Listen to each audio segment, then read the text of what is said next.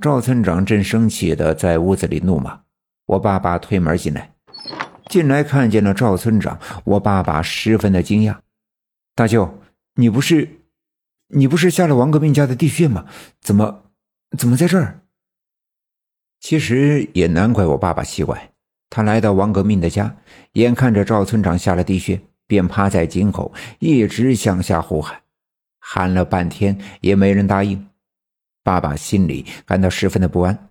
便顺着那根绳爬了下去，到了下面，他又喊了一阵，可还是没人答应。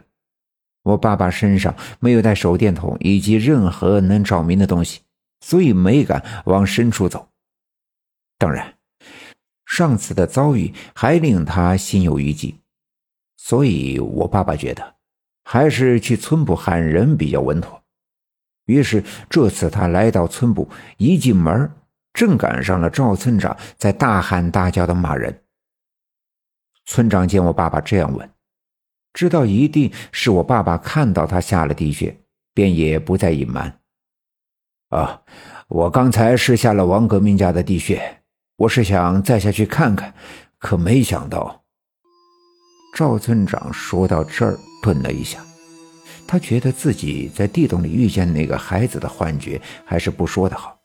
于是他继续说：“可是没想到呀，遇见刘耀宗，这小子不知道怎么昏迷在地洞里，我就叫醒他，顺着他指引的方向往前走，却没想到这王革命家的地洞直通刘耀宗家屋子后面的枯井，这不就从那儿爬出来了吗？”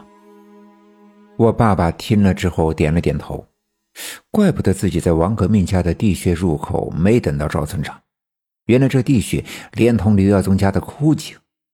我爸爸突然想到了，在大年初一的时候，我从学校南面的树洞里钻进去找走失的李文学，便也是从枯井里出来的。如此说来，难道那树洞与王革命家的地穴也是连通的？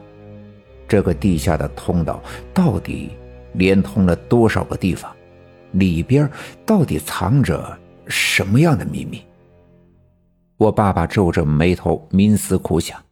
赵村长发现我爸爸表情的异样，便问道：“老二，你这是咋了？在想啥呢？”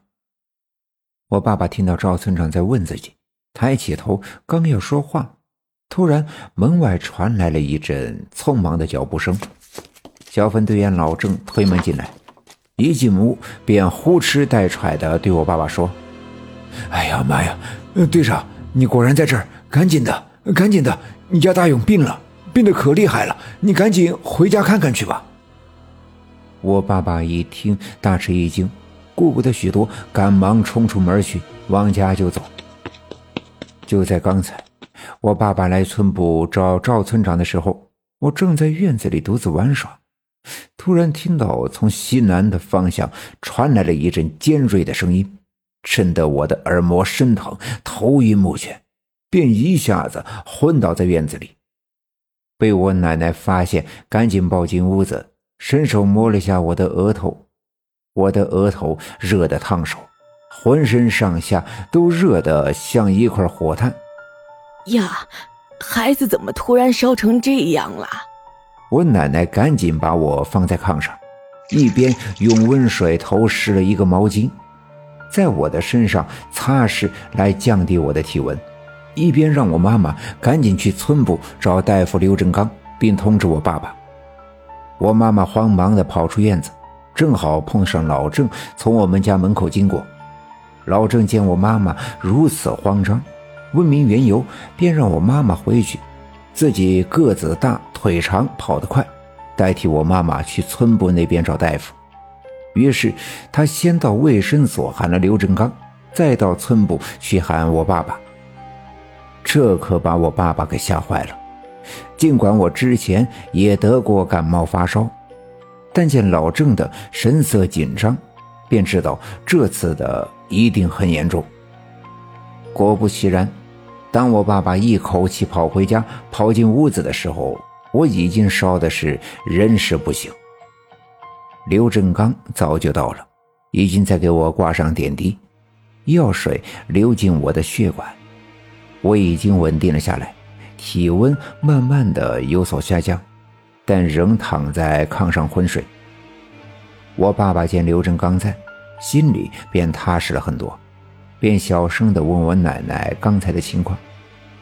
我奶奶也摇了摇头，说这次我发烧来的突然，完全没有任何的征兆。我奶奶总觉得，虽然看上去没发生什么大事但这一桩桩、一件件的看似平常无奇的小事却一直有着一种预兆。似乎就要发生什么样的大事情。尽管我奶奶多年来遇事一直都特别的镇定，但这次却感觉到无所适从，因为她完全无法预测和掌握这些事情的发展。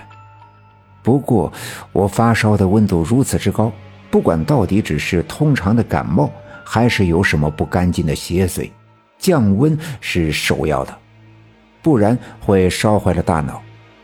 幸亏大夫刘振刚来得及时，挂上了退烧药后，我的体温有所下降。屋子里的所有人都在紧张的看着昏睡在炕上的我。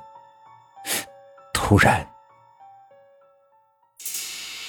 本集已经播讲完毕，感谢您的收听。欲知后事如何，且听下回分解。